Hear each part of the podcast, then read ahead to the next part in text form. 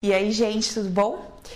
Então vamos lá, continuar aqui a nossa série de cinco vídeos que eu tô gravando para vocês, que são os cinco, os cinco conceitos nos quais eu me baseio para desenvolver o meu trabalho, os treinamentos que eu realizo, etc. E é muito legal porque aqui eu não estou falando só do meu trabalho, eu estou falando de toda uma visão de mundo que eu fui construindo passo a passo para conseguir manifestar as coisas que eu queria e o principal, conseguir viver uma vida com mais leveza, mais tranquilidade, mais alegria, independentemente do que esteja acontecendo, tá? Então, eu tô, tenho compartilhado com vocês, a gente já falou lá do primeiro conceito, onde a gente fala que o poder é meu. O poder é meu no sentido de que uh, eu sou absolutamente responsável por tudo que está acontecendo comigo, certo? E a gente entende isso, que a gente tem o poder, no sentido de que ninguém é maior ou menor, todos somos iguais, temos os mesmos potenciais e podemos lidar com isso da melhor maneira possível. Uh, no segundo vídeo a gente falou da ideia de não precisa julgar para não fazer aquela história assim. É, eu não preciso olhar para um assassino, para um bandido e falar que ele é um monstro, que ele é um perturbado, que ele é isso, que ele é aquilo, para que eu não mate ninguém, certo? Eu posso simplesmente não matar e não preciso julgar o outro. Ah, da mesma forma, para as coisas positivas, eu não preciso dizer, eu não preciso pensar que se eu não achar o trabalho uma coisa boa, eu não vou fazer, eu não vou trabalhar não tem nada a ver. A gente foi ensinado que para fazer alguma coisa ou não fazer precisa haver uma motivação baseada num julgamento, numa dualidade. Isso não é verdade. Mesmo porque a gente faz N coisas durante o nosso dia sem julgar como certo ou errado. A gente simplesmente faz tá? Óbvio que no nosso subconsciente, quando a gente faz no automático, nós inserimos uma informação de que aquilo era o melhor para nós, beleza?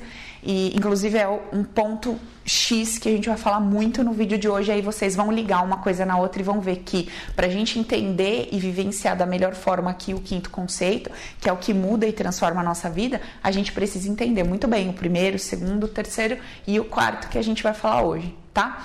O terceiro videozinho, o terceiro conceito, eu conversei com vocês sobre a necessidade da gente dar liberdade para o outro se comportar da maneira que ele acha melhor e nos darmos a liberdade de nos comportarmos da maneira que achamos melhor, tá?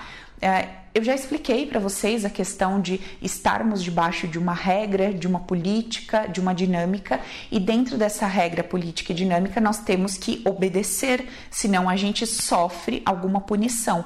E até aí, ok, tudo bem, tá todo mundo de acordo para a gente viver em sociedade, isso é absolutamente necessário, porém. Uh, a gente no nosso no nosso dia a dia, no nosso convívio, no nosso convívio em casa, com filhos, com marido, muitas vezes a gente impede o outro de ser quem ele é, a gente tenta podar, a gente tenta cortar é, o desejo das pessoas se expressarem de uma determinada maneira. E quando a gente está muito viciado nessa dinâmica, é óbvio que a gente também se impede de ser quem a gente é. E muitas vezes, é, quando a gente está se impedindo de ser quem somos, a gente está impedindo o nosso sucesso, o nosso crescimento e tudo mais. Beleza? Então, um vídeo bem interessante também. Se você não viu, antes de assistir esse, eu aconselho que você veja os outros três para que esse faça sentido, tá bom? Hoje, nosso quarto vídeo, a gente vai conversar um pouquinho uh, sobre a ideia de que só vem para mim aquilo que eu chamo, tá? Olha só, uh, essa ideia que só vem para mim aquilo que eu chamo Parece simples, eh, parece comum para muita gente ouvir isso, que é aquela historinha de eu crio a minha realidade, né? Só que hoje a gente vai tentar entender isso não apenas com a nossa razão, não só com o nosso racional, mas eu quero tentar trazer essa informação para vocês de uma forma que ela desça até o coração, até o sentir e não fique só na razão. Sabe por quê? Eu tenho conversado com muitas pessoas, tenho atendido muitas pessoas que é, têm um conteúdo fantástico, sabe? Tem um conhecimento maravilhoso, tem é, uma consciência bastante até expandida, vamos dizer assim, no sentido de ter informações, de ter conteúdo, de, de saber muita coisa, sabe?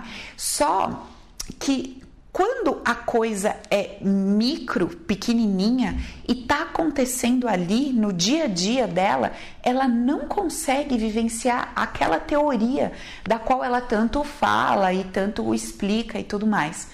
É, e eu vejo isso nas relações de é, casais, de pais e filhos, no, em trabalho e tudo mais. Então, assim, é muito fácil a gente falar eu crio a minha realidade, mas aí quando a gente vê, a gente já está envolvido numa situação onde a gente está falando assim: nossa, como essa pessoa é desagradável. Todo dia ela entra na minha sala e faz tal coisa. Nossa, como fulano é, é assim? Porque sempre ele age de uma determinada forma. Nossa, como essa pessoa é, é tem a cara amarrada. Nossa, como essa pessoa me trata mal. Constantemente a gente derrapa naquela ideia que a gente aprendeu, que a gente sabe falar muito bem, a gente entendeu, fez todo sentido para nós, mas no dia a dia, que é onde a coisa tem que funcionar para que a nossa vida mude, a gente não consegue virar essa chave. Então, o, o que está acontecendo?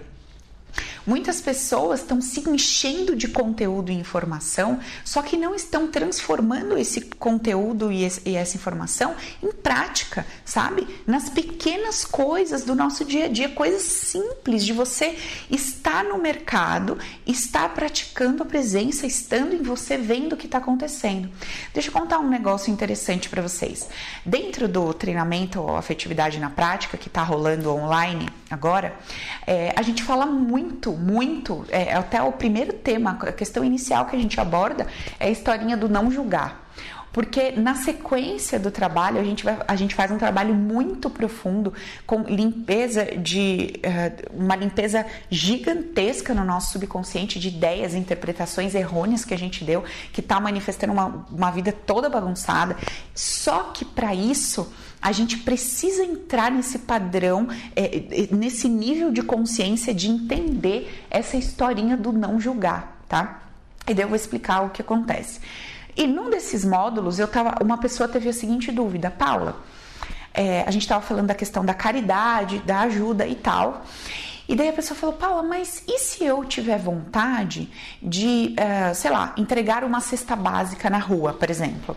E daí a gente entrou nessa discussão e daí eu falei para ela assim, olha, geralmente quando a gente oferta alguma coisa, mesmo que você tá dando com a mão direita e a mão esquerda não tá sabendo, mesmo que ninguém esteja vendo o que você tá fazendo, você sabe o que você tá fazendo. E aquilo, aquela informação de que eu estou fazendo por alguém, eu estou ajudando alguém, isso te alimenta de alguma forma. E lá no treinamento, né, eu estava orientando a galera a observar o que que a gente está alimentando através dessa ideia, desse conceito de que eu ajudo o outro né? E eu peço para eles observarem se nessa dinâmica de contribuir de alguma forma, eles não estão se colocando acima do outro, com a ideia de que o outro precisa de mim, eu sou superior, né? E daí a gente entra lá num debate muito interessante, vamos muito profundo e tal. No dia seguinte dessa aula que eu dei para eles, eu estava no farol e daí veio um menino pedir dinheiro e realmente eu não tinha nada, às vezes eu dou, às vezes eu não dou. E, tipo, sem nenhum julgamento, eu não me sinto obrigada a dar, não me sinto mal quando não dou e nada. Só que eu comecei a exercitar, já tem algum tempo, essa ideia de que eu sou igual a você, independentemente do que eu te dou.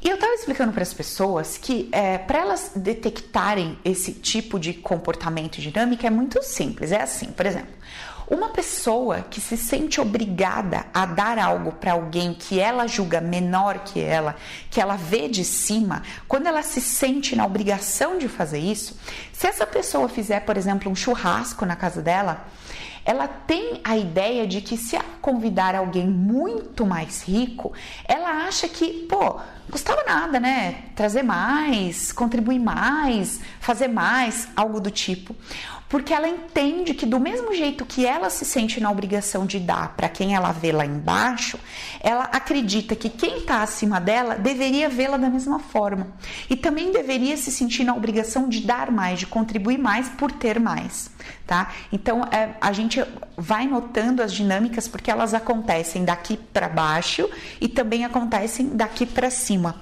e daí a gente vai notando isso é muito interessante.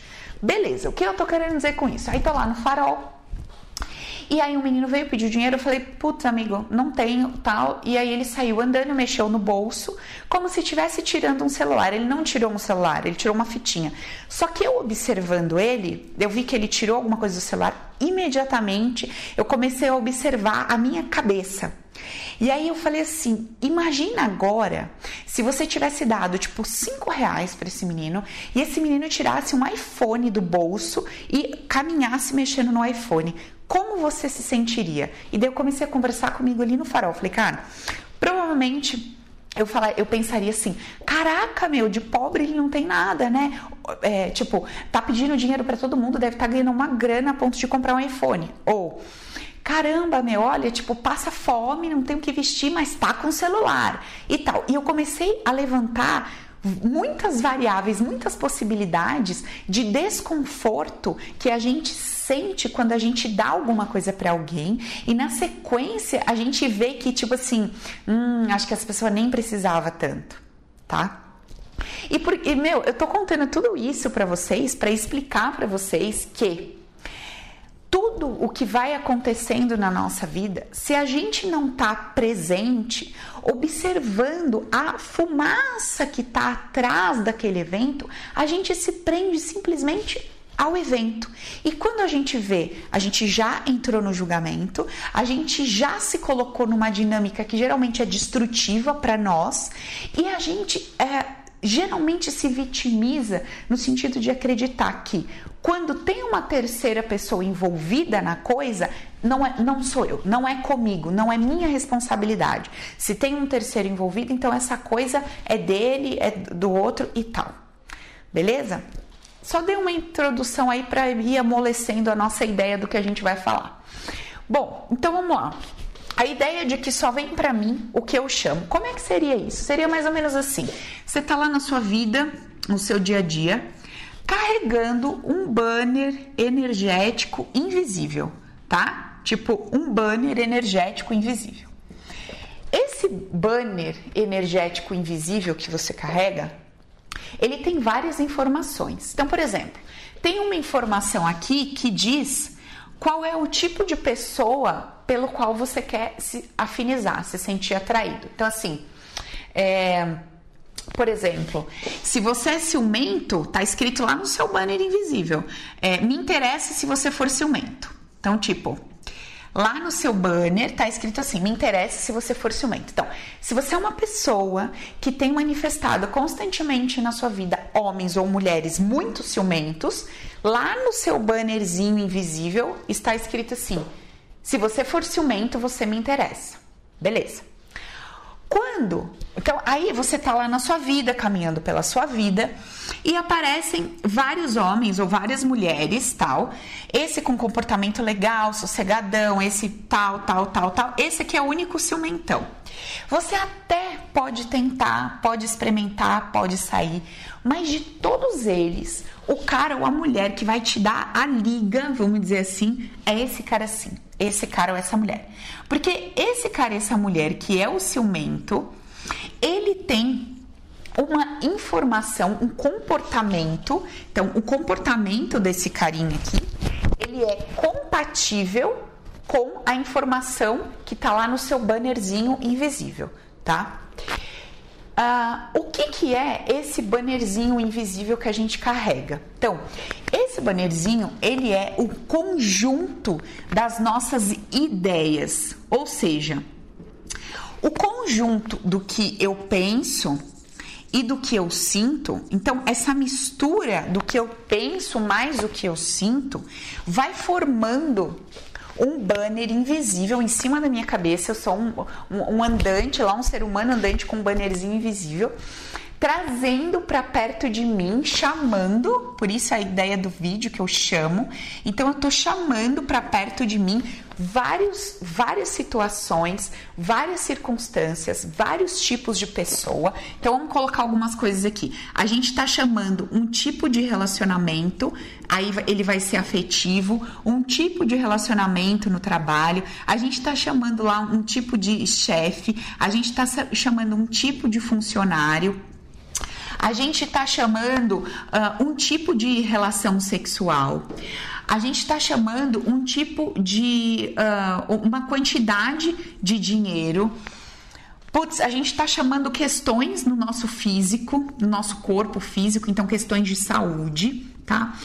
Cara, a gente está chamando tudo isso aqui. Ou seja, cada situação do seu dia, desde a hora que você acorda até a hora que você vai dormir, 24 horas por dia, inclusive nos seus sonhos, que é o conteúdo do seu subconsciente emergindo, você está criando tudo aquilo. Gente, quando eu comecei a estudar física quântica e tal, a minha maior dificuldade, que chegava a ser até uma raiva que eu tinha quando eu conversava com algumas pessoas, era assim: é, por exemplo, eu falo assim, cara, tá muito difícil é, de eu arrumar um trabalho na área que eu quero, com o salário que eu quero. Aí, tipo, eu li alguma informação e falo assim, não, isso é uma crença. Eu falo, porra, crença não, eu tô vivendo isso. Tá difícil, não é que é uma crença, tá difícil, por isso que eu tô falando isso. Nossa, aquilo me dava uma raiva, ficar puta da vida, porque eu não conseguia entender, eu não conseguia assimilar a ideia de que não era aquilo que me deixava acreditar que aquilo acontecia. Deu para entender? Ficou confuso. Então, tipo assim, não era o fato de eu estar procurando trabalho e não encontrar do jeito que eu queria que me fazia acreditar que era difícil encontrar um trabalho com a remuneração do jeito que eu queria. Eu não conseguia entender que a coisa era o contrário. Eu não conseguia entender que era a minha concepção de que arrumar um trabalho do jeito que eu gostasse, com as condições que eu queria, com aquela remuneração era difícil, que tornava isso difícil. Isso foi.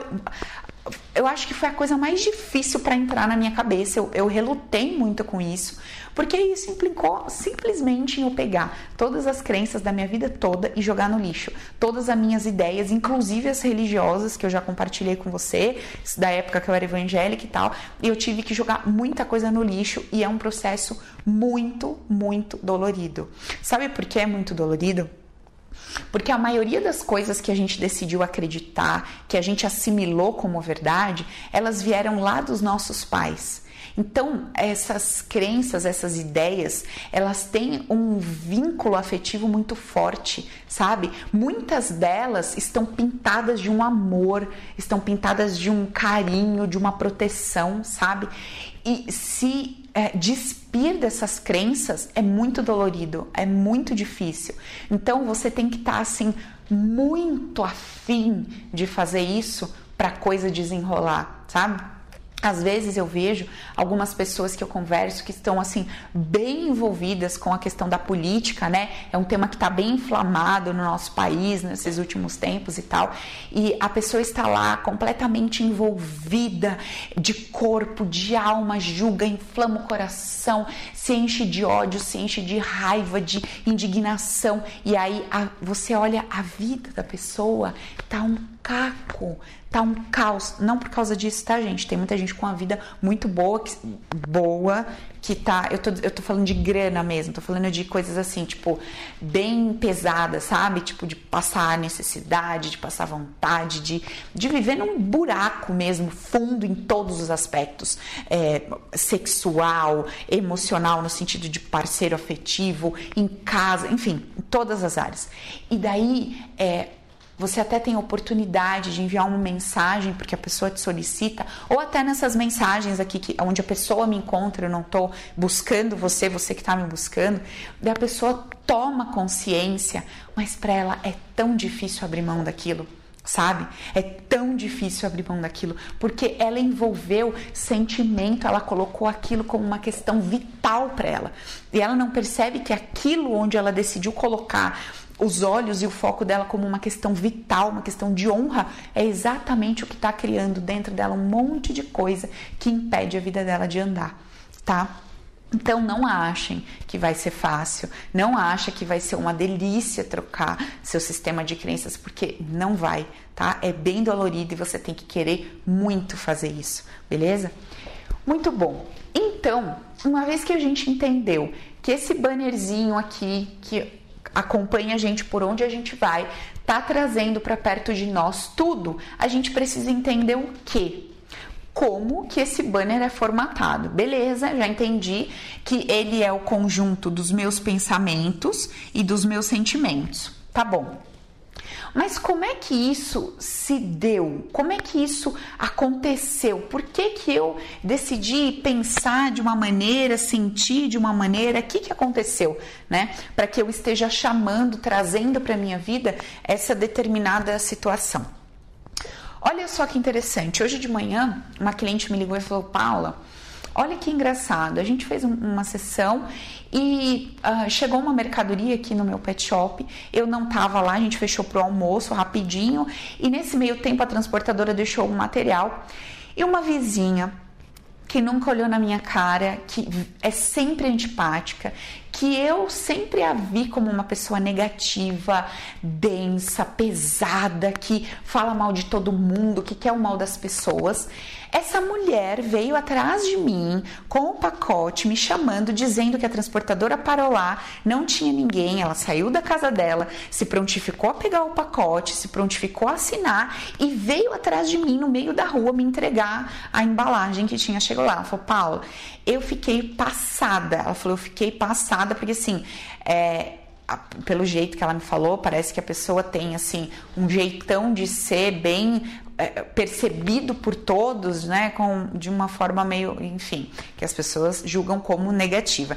E ela ficou passada de que a mulher que nunca falou com ela, nunca falou com, com a galera dela lá, tal, teve essa atitude. Ela falou, Paula, é óbvio, fica claro para mim que eu mudei alguma coisa no meu campo energético, eletromagnético, eu tô mandando alguma informação diferente para tudo, para a vida, para o mundo, e por isso que essa mulher teve essa atitude para comigo.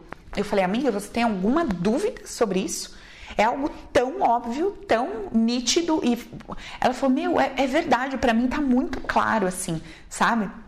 E é, ou seja, quando a gente muda essa informação aqui, não a mudança não acontece só dentro da gente.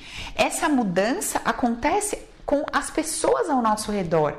Não que as pessoas ao nosso redor mudem, elas continuam com as dores delas, com as questões delas. Porém, como o nosso banner está piscando de uma maneira diferente, elas se sentem confortáveis em lidar conosco da maneira que o nosso bannerzinho lá energético está solicitando. Então, isso nos mostra que, mesmo quando tem uma terceira pessoa envolvida na história, a responsabilidade de como essa pessoa lida comigo e, óbvio, como eu me sinto diante disso, é uma responsabilidade absolutamente minha. É minha responsabilidade, certo, gente? Então, é, quando esse conceito ele fica claro na nossa consciência, ele fica límpido na nossa consciência, não tem mais como julgar. E sabe por que, que não tem mais como julgar? Porque olha que interessante. A maneira que a gente decidiu acreditar que a melhor forma de pensar e a melhor forma de sentir, ela não foi desenvolvida aleatoriamente, tá? Quando a gente tá lá na barriga da mamãe, então tem lá um casal, certo? Tem o nosso pai e a nossa mãe. Não importa se o seu pai só foi lá, fez um tchuk-tchuk na mamãe e desapareceu, sumiu do mapa, nunca mais se viu. Não importa se a sua mãe teve você e jogou você na lata do lixo, não importa o que tenha acontecido, você tem uma informação genética. Você tem uma informação de um pai, de uma mãe, você tem guardado dentro de você impressões sobre a sua vida, sobre o que você viveu. Muito bem. Desde quando você está na barriga da mamãe, diversos eventos vão acontecendo entre esse pai e entre essa mãe. E logo ali dentro do ventre, você já começa meio que fazer um movimento de sentir, poxa, quando o meu pai age com a minha mãe dessa forma, a minha mãe fica super feliz, ela fica alegre, o coração dela abre, eu sinto expandido. Quando o meu pai age com a minha mãe dessa outra forma, eu sinto que isso aperta, que vem uma negatividade, que vem uma dor. Todas as vezes que a minha avó tá aqui perto, minha mãe se sente assim. Todas as vezes que é o meu avô, minha mãe se sente assado. E N questões. Por exemplo, minha mãe tem um monte de conta para pagar, não tá conseguindo pagar, tô aqui na barriga dela, aqui dentro. Ela tá sentada chorando em cima de uma mesa porque não consegue dinheiro, porque não sabe como vai me sustentar, como é que a vida vai ser, enfim. Todas essas informações a gente tá sentindo, a gente tá percebendo na barriga da mamãe. Quando a gente sai dessa barriga e começa a nossa vidinha aqui, a gente começa a olhar para a vida, para as coisas que vão acontecendo conosco, de acordo com a, aquele olhar já que a gente pegou dentro da barriga da mamãe. É, olha que interessante, deixa eu compartilhar um caso com vocês aqui. Atendi uma pessoa e essa pessoa, ela estava num relacionamento, na verdade ela não estava em relacionamento nenhum. Ela estava apaixonada por um homem que era casado, tá? Então, é, ela é solteira, se apaixonou por um homem que tem uma família, certo? E esse cara, ele é, saiu com ela algumas vezes e tal, e disse para ela: Olha, Fulana, não espera nada de mim. Eu tenho a minha família. A minha família é minha prioridade. Pelo amor de Deus, não espera nada de mim. Vive a sua vida, caminha, não fica me esperando. Eu não tenho esse tempo agora. Minha família é minha prioridade. E aí ele falando com ela, tal, beleza. Essa mulher estava alucinada por esse homem. E no bate-papo comigo, é, para mim era óbvio que ela ia falar assim: Paula, não quero mais essa situação, eu quero que você faça alguma coisa comigo para tirar esse homem da minha vida, eu não quero mais. E o que, que ela me disse? O contrário, ela falou: não, eu quero esse homem de qualquer jeito, eu quero arrumar uma forma de ficar com ele, eu quero que ele fique comigo, eu quero ser esposa dele e tal, tal. E assim, enlouquecida por aquilo. Aí fomos investigando, investigando, fomos vendo a maneira como ela enxergava o pai, a maneira como ela enxergava a mãe, a maneira como ela se sentiu quando o pai foi embora de casa. Fomos investigando, tá, tá, tá, tá, tá. Aí voltamos lá, fizemos uma regressão, voltamos num, num momento em que ela tá vendo o pai entrar em casa, passar pela mãe, pegar as coisas e ir embora. E ela fica ali chorando muito com a irmãzinha menor. E a mãe ali jogada, já tinha tomado lá umas coisas, bêbada, jogada e tal, aquela cena toda. E uma dor profunda na alma dela por causa daquilo. Beleza. O que ela, ela ali com 6, 7 aninhos, com, interpretou naquele momento, naquele evento ali, de 6, 7 anos, o que, que ela interpretou daquilo que ela viu? Cara, se um dia for para eu escolher um homem para minha vida, eu vou escolher um homem que priorize a família. Eu vou escolher um homem que priorize a família, que não deixe a família por nada nesse mundo, que não deixe a família por outras mulheres, por gandaia, por amantes, porque o pai é, vivia em puteiro, saia com outras mulheres e tal, e ela via isso constantemente, a mãe sofrendo muito com isso, e ela falou assim: Meu, o dia que eu tiver um homem, vai ser o homem que nunca vai abandonar a mulher, a família, por ninguém, por nada. E aí, olha o que ela manifesta na vida dela.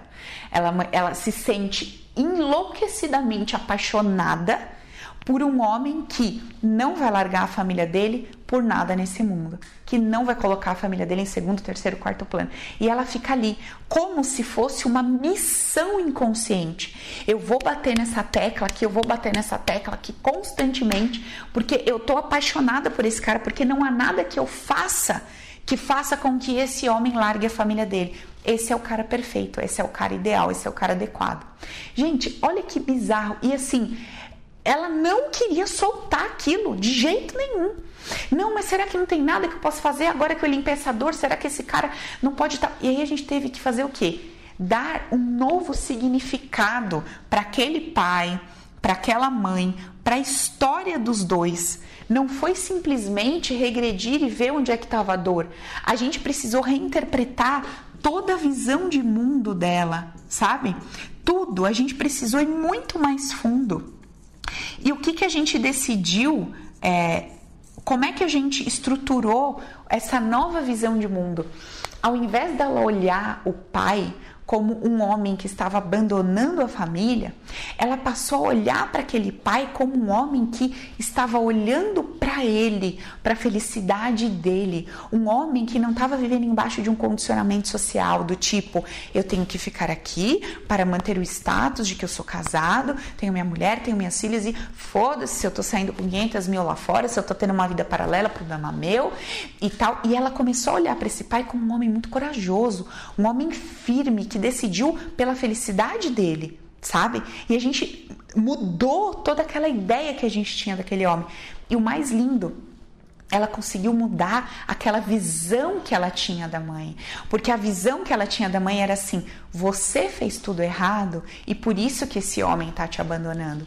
E nessa relação que ela tinha com esse homem casado, ela se sujeitava a tudo e qualquer coisa que ele mandasse. E quando ela, ele falava uma coisa, ela fazia diferente, acontecia um desastre na vida dela. Tipo assim, ela falou pro cara, vou fazer esse investimento. O cara falou, não faça. Ela, ai, mas eu acho que eu tenho que fazer. Ela fez, perdeu dinheiro, perdeu o carro, perdeu. Meu, foi um caos. Ela aí qual sentimento vem? Tá vendo? Eu sempre tenho que obedecer. Tá vendo? Os homens sabem. Se eu fosse obediente, estaria tudo bem, tá, né? Por quê? Porque lá atrás ela deu essa interpretação, ela, ela visualizou a vida, o, o, a postura, a posição da mulher diante do homem, diante do masculino dessa maneira.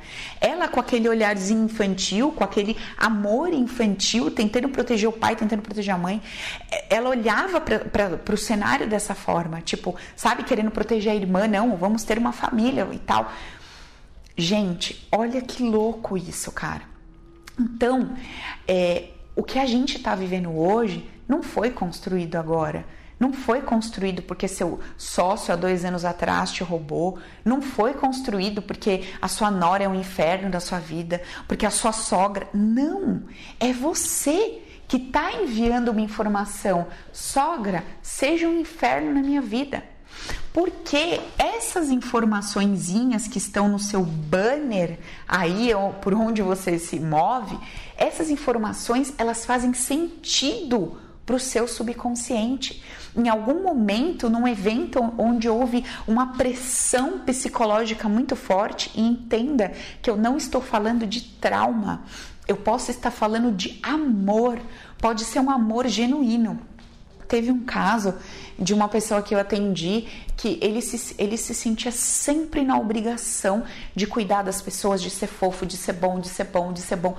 Obviamente, qual tipo de pessoa que ele atraía? Quem precisava, precisava, precisava, precisava tá? E aí ele sempre lá se colocando naquela posição de eu preciso dar, eu preciso ajudar, eu preciso dar, eu preciso ajudar, tá, tá, tá. E aí sabe o que a gente descobriu? A gente voltou num evento e ele falou: ai, Paulo, acho que eu tô no, no, lugar errado, né? Porque quando a gente tá fazendo ali, voltando, às vezes a pessoa sempre espera uma dor, uma coisa, uma desgraça. Ele falou: ai, acho que eu tô no lugar errado. Eu falei: mas por quê? O que que tá acontecendo? Putz, eu tô no colo da minha mãe, tá uma delícia, tô feliz pra caramba, tá um puta dia de sol e tal. Eu falei: mas e aí, o que, que que tá rolando aí? Aí ele falou: Não, a minha mãe tá aqui brincando comigo, tô brincando com ela, tô fazendo mágica, e ela tá falando que eu sou o bruxinho querido da vida dela. Sou o bruxinho querido da vida dela. Essa informação ficou guardadinha lá. Sou o bruxinho da mamãe. Beleza. Amor, a ideia de ser um bruxo, tudo dentro da criança. Tudo bem. Aquele menininho por causa das interpretações que ele já havia dado antes, por causa do conteúdo vivido e tudo mais dentro da barriga daquela mãe, e aí a gente vai ver todo o contexto. Mamãe, lá, sei lá, católica, vivia na igreja ou conversava com as pessoas, tinha aquele conceito muito forte de Deus, é um homem que é católico até hoje, ia na igreja, fazia parte de, de das reuniões e tudo mais, aquilo tinha muita importância para ele ser religioso, falar de Deus e tal. Né? Então, assim, por causa de uma série de informações que ele já havia recebido, quando aquela informação bateu no subconsciente dele, com aquele conteúdo de Deus, bom e tal, qual é o arquétipo que a gente tem de bruxo? Qual a ideia que a gente tem de bruxo? Né? Bruxo, bruxa, caldeirão, verrugona, mexendo, fazendo o mal para alguém. Então, assim, se eu sou o bruxo da mamãe Mamãe me ama por isso. Mamãe olha para mim e vê em mim um bruxo. Obviamente, as pessoas olham para mim e veem isso em mim. cara, o que, que eu faço com isso, com essa imagem, com essa coisa toda? Vou fazer o bem. Vou fazer o bem, vou fazer o bem, vou ajudar, vou ajudar, vou ajudar, porque essa imagem vai ser desconstruída. Gente, imagina! E, tipo, meu, não era nenhum trauma, não era nenhuma desgraça, não era nenhum estupro. Então, por isso que eu falo que é, tudo vem geralmente acompanhado de um sentimento muito forte, ou de vingança ou de amor. Esse caso anterior que eu contei para vocês, esse sentimento que era bem dolorido de ver o rompimento do pai e mãe, em volta dele tinha uma coisa muito grande de proteger a irmãzinha. Minha irmã tá sofrendo muito vendo meu pai e minha mãe, meu pai indo embora de casa, eles se separarem. Eu quero proteger, eu quero acolher. Então tem ali meio que um pacto inconsciente, sabe? De, uh, de acolher, de proteger, na ideia de que, assim, junto com esse sentimento de acolhimento e proteção, eu estou criando uma estratégia para minha vida, sabe? É como se a, é, tudo isso estivesse sendo moldado, modelado dentro da nossa cabeça. Então, o que, que ela tá vendo? Uma mãe que faz tudo ao contrário do que o pai quer na cabecinha dela um pai que se diverte na rua e que, porque a mãe é um lixo de pessoa, abandonou de vez, ou seja, ou seja, as mulheres da rua foram melhores que a mãe dela. Quando eu perguntava para ela antes, por que, que você acha que ele não larga a mulher para ficar com você? O que ela dizia? Porque ela é melhor do que eu. O que, que isso quer dizer? Aquelas mulheres da rua eram melhores do que minha mãe, por isso, meu pai ia atrás delas. No caso, eu sou inferior à esposa desse cara e ele não me acha tão boa quanto, por isso ele fica com ela. Se eu fosse melhor do que ela, uma vez que eu estou fazendo tudo bonitinho, que não é o que mamãe fez, ele ficaria comigo, mas como ela é melhor do que eu, então ele fica com ela. Gente, a cura disso é tão profunda, é um nível tão profundo, tão tão profundo que isso muda a visão da pessoa para tudo na vida. Para tudo. O comportamento dela em relação a tudo muda nesse momento. Ela já não é mais a mesma pessoa. Não tem como. É, essa pessoa que está vendo a vida com esses novos olhos, ela já mudou em várias informações aqui desse bannerzinho energético dela, sabe? Muito bem. Então, uma vez que a gente entende que o conjunto de informações que são trazidos para nós desde o ventre, a maneira como a gente vai sentindo e vai interpretando essas situações, os eventos que a gente vai manifestando na nossa vida desde pequenininho, tudo isso, tudo isso junto e misturado formou a nossa maneira de pensar e de sentir. E essa maneira formou o nosso campo que eu chamo de banner energético, que é aquilo que a gente sai piscando na cabeça e vai trazer para perto da gente todo tipo de situações, todos os tipos de situações possíveis e imagináveis para serem coerentes com isso que a gente enfiou aqui dentro, certo? Uma vez que eu entendo isso dessa maneira, como é que eu vou julgar uma mulher que tem uma relação com um homem casado? Como eu vou dizer você não presta? Como? Como eu vou dizer isso uma vez que eu entendo tudo isso? Imagina que você é casado ou casado e você descobre que o seu parceiro está te traindo. Imagine isso. Na hora que você recebe aquela informação, puf, aquilo bate aqui, né? Tipo, às vezes é uma vida desconstruída, aquela coisa assim, meu, puta, que dor na minha alma, cara, que negócio horrível eu tô sentindo. Porém, se você tem esta consciência, se você escolheu acreditar que isso aqui é uma verdade absoluta, porque isso aqui não pode estar flutuando, isso aqui tem que estar enraizado em você como uma verdade absoluta, certo? Se você não tem isso como uma verdade absoluta, o que que você faz? Você julga a mulher com quem seu marido saiu, julga o seu marido e fica numa posição de não tenho nada com isso. Ou, ou se coloca na posição de não fui boa o bastante. fiz merda, fiz errado, meu, eu tô gorda, eu tô feia, eu não sou mais atraente, eu não sou mais interessante, é porque eu parei de trabalhar, é porque eu tive bebê e tal, tal, tal, e por esse motivo que o meu marido me traiu. Acho uma sacanagem, porque eu estive do lado dele quando eu era toda bonita, toda gostosona, quando eu tava bem, quando eu tava isso, quando eu tava aquilo, e agora que eu não tô mais nessa situação, ele me traiu. Vice-versa. Casa do homem é a mesma coisa, tá? Agora, observa isso aqui. Presta bem atenção nisso aqui. Se você entende que no seu banner energético estava escrito, por favor, me traia, e por que será que estava escrito, por favor, me traia? Não sei. São zilhões de possibilidades. N possibilidades. Vou, vou, citar algumas que eu me lembro dos casos que eu atendi de traição, tá? Uma que eu me lembro. Uh, a mulher, ela olhava pro, a mãe, decidiu separar do pai, tá? Por um motivo lá que agora eu não me lembro mas não foi traição, foi algum motivo. Ela, quando criança, ficou indignada. Ela achou que a mãe devia aguentar, sabe? Tipo, meu, você devia aguentar, nem é tão grave assim que meu pai tá fazendo. Por que, que você tá desfazendo a família? Por que, que você tá estragando tudo? Por que, que você tá acabando com tudo, cara? Olha o que, que você tá fazendo. E ela julgou profundamente aquela mãe no sentido de que eu, quando for mulher, quando tiver a minha família, não importa o que aconteça, eu vou passar por cima, eu vou engolir seco, mas eu, a minha família eu não destruo. Eu não vou fazer os meus filhos passarem pelo que você está me fazendo passar. E aí ela pega essa, essa garra de. Lembra? Envolvido numa bolha de amor. Qual é, qual é o amor ali da, do cenário? Querer a família junto. Qual é a dor? Meu pai está indo embora e a culpa é da minha mãe. Então, culpa um, julga um e tal. Beleza. O que, que essa mulher criou para a vida dela? Relacionamento com num casamento infernal. O cara trai, é, esse é o básico, tá? Porque tem mais um monte de coisa que acontecia e ela não conseguia largar esse cara. Tipo, e aí descobre, mexe aqui, mexe ali, chegamos lá. E aí, como que resolve? N procedimentos que a gente faz dentro de uma terapia, mas a base da cura é ela passar a olhar para essa mãe, entendendo que ela por causa do seu campo energético, escolheu aquela barriga para vir.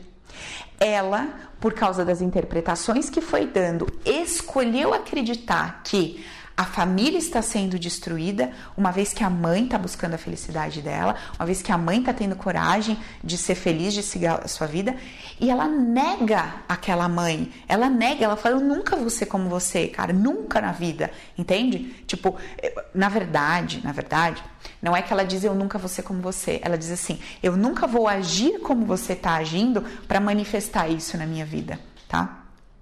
Em contrapartida, ela também tem dó do pai. Coitado do meu pai.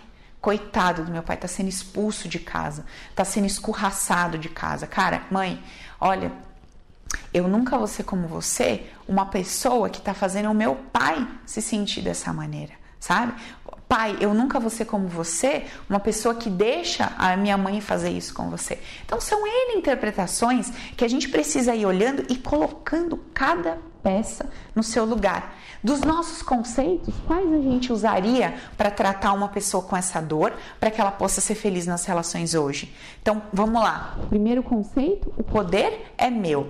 Ela vai olhar para aquela situação e vai falar: peraí, eu tenho que cuidar dos meus sentimentos, eu tenho que gerenciar isso aqui. Então a adulta vai lá conversar com essa criança, vai falar: peraí, a responsável pela sua felicidade, seu bem-estar sou eu.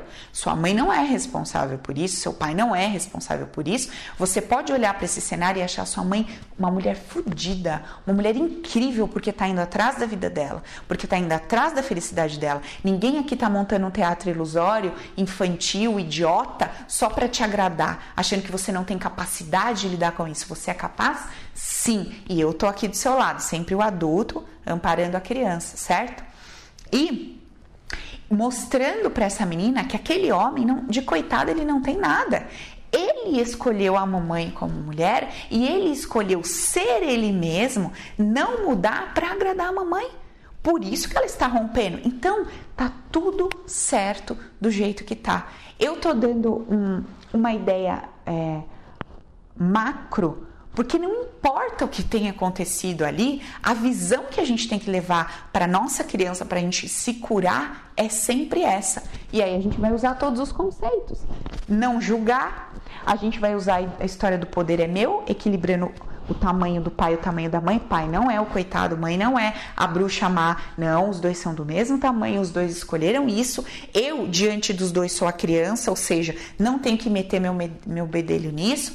Tenho que achar, sim, legal a atitude da minha mãe, que se posicionou de uma forma poderosa ali. Sim, achar legal a atitude do meu pai, que não abriu mão de ser quem ele era para agradar minha mãe só para ficar com ela.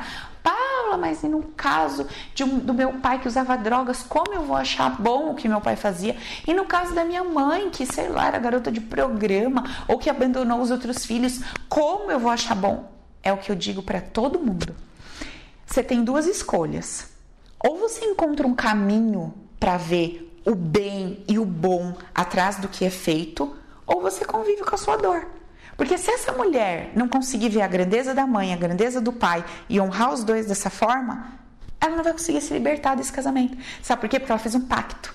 Ela fez um pacto de eu nunca. Eu nunca vou ser dessa forma porque o seu jeito de ser é nojento.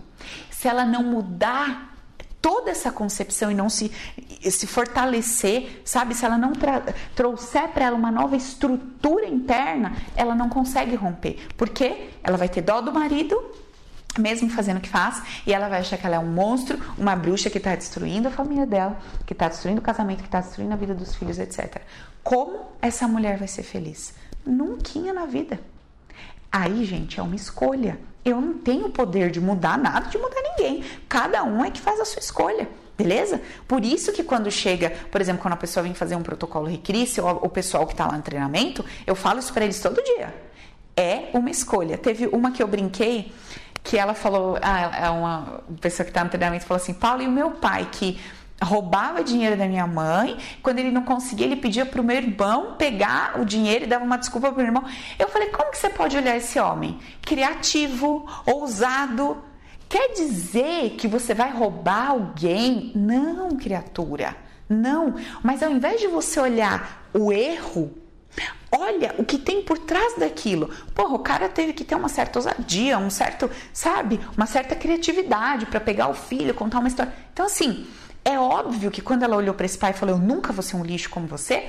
Se esse homem era criativo, desenrolado, comunicativo e tal, aquele cara, sabe, meio chavequeiro no sentido de um bom vendedor, não no sentido de chaveco de mentira, mas de jogo de cintura, de saber levar informação, essa mulher vai ser assim, ó. Porque ela negou esse balangandã lá do pai. Entende? E para ela ver a grandeza do pai, ela não precisa roubar ninguém, gente. Não é isso, não se trata disso. Se trata de ver que para uma pessoa ter qualquer tipo de atitude na vida, ela teve que ter uma é, algo positivo dentro da cabeça dela. E ela usou, ela fez algum movimento. Então você é, recebe essa coisa boa que tem por trás daquilo. E assim, foi muito divertido, a gente morreu de rir falando isso pra ela, né, brincando com ela. Ela falou, puta, é verdade, né, porque a, o que vem quando a gente pensa naquilo é uma raiva muito grande. Mas depois a gente começa a parar para pensar e a gente fala, porra, é verdade, faz todo sentido, porque tá faltando na minha vida, tá faltando movimento, tá faltando comunicação, tá faltando, é, é sabe, de repente uma didática, um jeito, sei lá, uma criatividade, que é exatamente o que meu pai usava lá, sei lá, era tinha uma certa profissão e ele enganava pessoas. Porra, é um bom contador de histórias. Então, tá, eu preciso enganar pessoas e ser igual ao meu pai? Não. Eu posso olhar para ele e falar: "Pai, caraca, você era um bom contador de histórias. Você usava isso para enganar as pessoas. Eu não preciso usar o seu dom para machucar ninguém. Eu posso usar o seu dom de uma forma diferente. Então, sabe, gente, é, é esse movimento interno que tem que começar a acontecer dentro de nós, tá bom? Muito bem. Uma vez que a gente entende isso, de verdade, com a alma, no profundo do nosso ser, como a gente continua julgando as pessoas? Então, das duas, uma. Ou não entendeu, e aí, se não entendeu, não vai conseguir se transformar completamente, absolutamente, ou entendeu e vai viver essa verdade, sabe? Dos cinco conceitos. Por isso que eu fui explicando um a um para vocês entenderem lá devagarzinho a coisa toda, para que vocês para que a gente conseguisse chegar aqui nesse quarto e quinto vídeo. Na verdade, eu coloquei aqui hoje como quarto, mas é, eu tô já explicando para vocês o quinto vídeo e vou um pouquinho mais fundo aqui ainda. Beleza, gente? Então, é isso aqui. Olha só que coisa interessante. Uh, o nosso subconsciente ele sempre trabalha a nosso favor, sempre trabalha a nosso favor. Então, como eu acabei de dizer para vocês, por exemplo, a menininha de 6 anos, ela jogou uma informação para o subconsciente dela que disse o seguinte: subconsciente, o homem que abandona a família, que sai de casa, que escolhe pela vida dele, é um homem que não presta. Portanto, portanto, o subconsciente que lê o banner energético, o subconsciente não lê o, o corpo, que, o que os nossos olhos veem, não. O subconsciente ele lê o campo, ele lê o conjunto do pensar e do sentir. É energia com energia, sabe? Beleza. Essa leitura que é feita, que a gente não consegue fazer, simplesmente leva a gente até um determinado lugar. É engraçado, isso acontece com tudo. Cara, todas as vezes que eu faço uma leitura é, bem abrangente com alguém desse nível e essa pessoa trabalha numa empresa, eu pego a leitura que ela fez dentro de casa e falo para ela assim: me conta aí como é que é lá na sua empresa. Aí ela conta, eu, eu peço para ela fazer um exercício de olhar para a empresa e começar dizendo: empresa, você não é a minha família. Porque tudo que acontece lá na empresa, simplesmente ela pegou a ideia que ela manifestou dentro do lar e jogou para dentro da empresa. É incrível, gente. Impressionante. Ontem mesmo fiz um, um protocolo aqui e o menino ficou passado. Ele falou: Paulo do céu, tipo, é a mesma coisa. É a mesma coisa. É muito interessante. Tá? A gente pouco a pouco eu vou falando com vocês, vou trazendo mais variáveis, vou trazendo mais coisas. E ah, sim, eu dei um exemplo para vocês da questão da traição, né? Da mulher que foi traída, que ela viu lá a mãe, na, é, o pai que foi embora, a mãe que mandou o pai embora, tal. Deixa eu ver o que mais que eu lembro aqui relacionado à traição, por exemplo, para trazer para vocês, que é um tema que tem muita gente me perguntando. Deixa eu pensar aqui que eu lembro aqui. Ah, sim, Outro caso de mulher que não consegue, que não que gosta de um homem casado e que não consegue se livrar dele. Mesmo caso. Mãe sempre traída pelo pai, pai sempre procurando mulheres fora. A mulher se apaixonou por um homem casado. Esse cara conta toda a história da carochinha pra ela. Ela já, meu, eu não tô falando de menina de 20 anos, não, gente. Tô falando de mulher, mulher de 40, 50. Aí, ah, tá bom, vamos lá, mais uma chance. Chance do quê? O cara se separou? Não. Ah, mas eu acredito nele. Ok, não tem certo nem errado, não tem problema nenhum. Não tem problema nenhum, nada. A questão é só o que, que isso desenrola e traz uma consequência. E daí, você tá disposto a lidar com aquela consequência? É só o ponto, não tem outro, na verdade. Uh, e essa mulher é a mesma coisa. Tá lá amarrada nesse homem, não consigo soltar, não consigo soltar, porque teve uma vivência dentro de casa dessa mesma forma, tá? As interpretações e as leituras são diferentes uma da outra, mas você vê, tá lá amarrada num cara presa naquilo lá, por quê? Porque não conseguiu olhar para trás e equilibrar a honrar, olhar para pai e para mãe do mesmo tamanho, sem ter dó de um, sem enaltecer o outro como a bruxa amada da história ou o pai como o cara mal da história, beleza?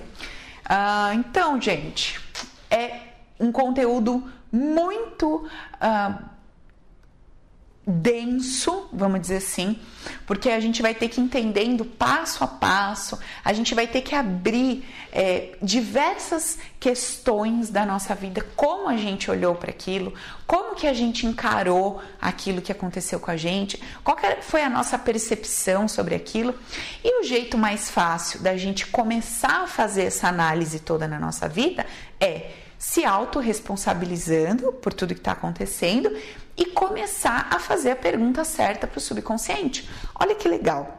Depois que eu fiz essa sessão, que eu contei para vocês dessa menina de 6, 7 anos, foi uma sessão aberta para o grupo todo lá do, do treinamento online. No dia seguinte, uma mulher me mandou uma mensagem: Paula, desde tal dia o meu corpo tá cheio de bolhas e tal, e bolhas e não sei o que, e eu não sei o que, que é isso, eu não sei o que acontece.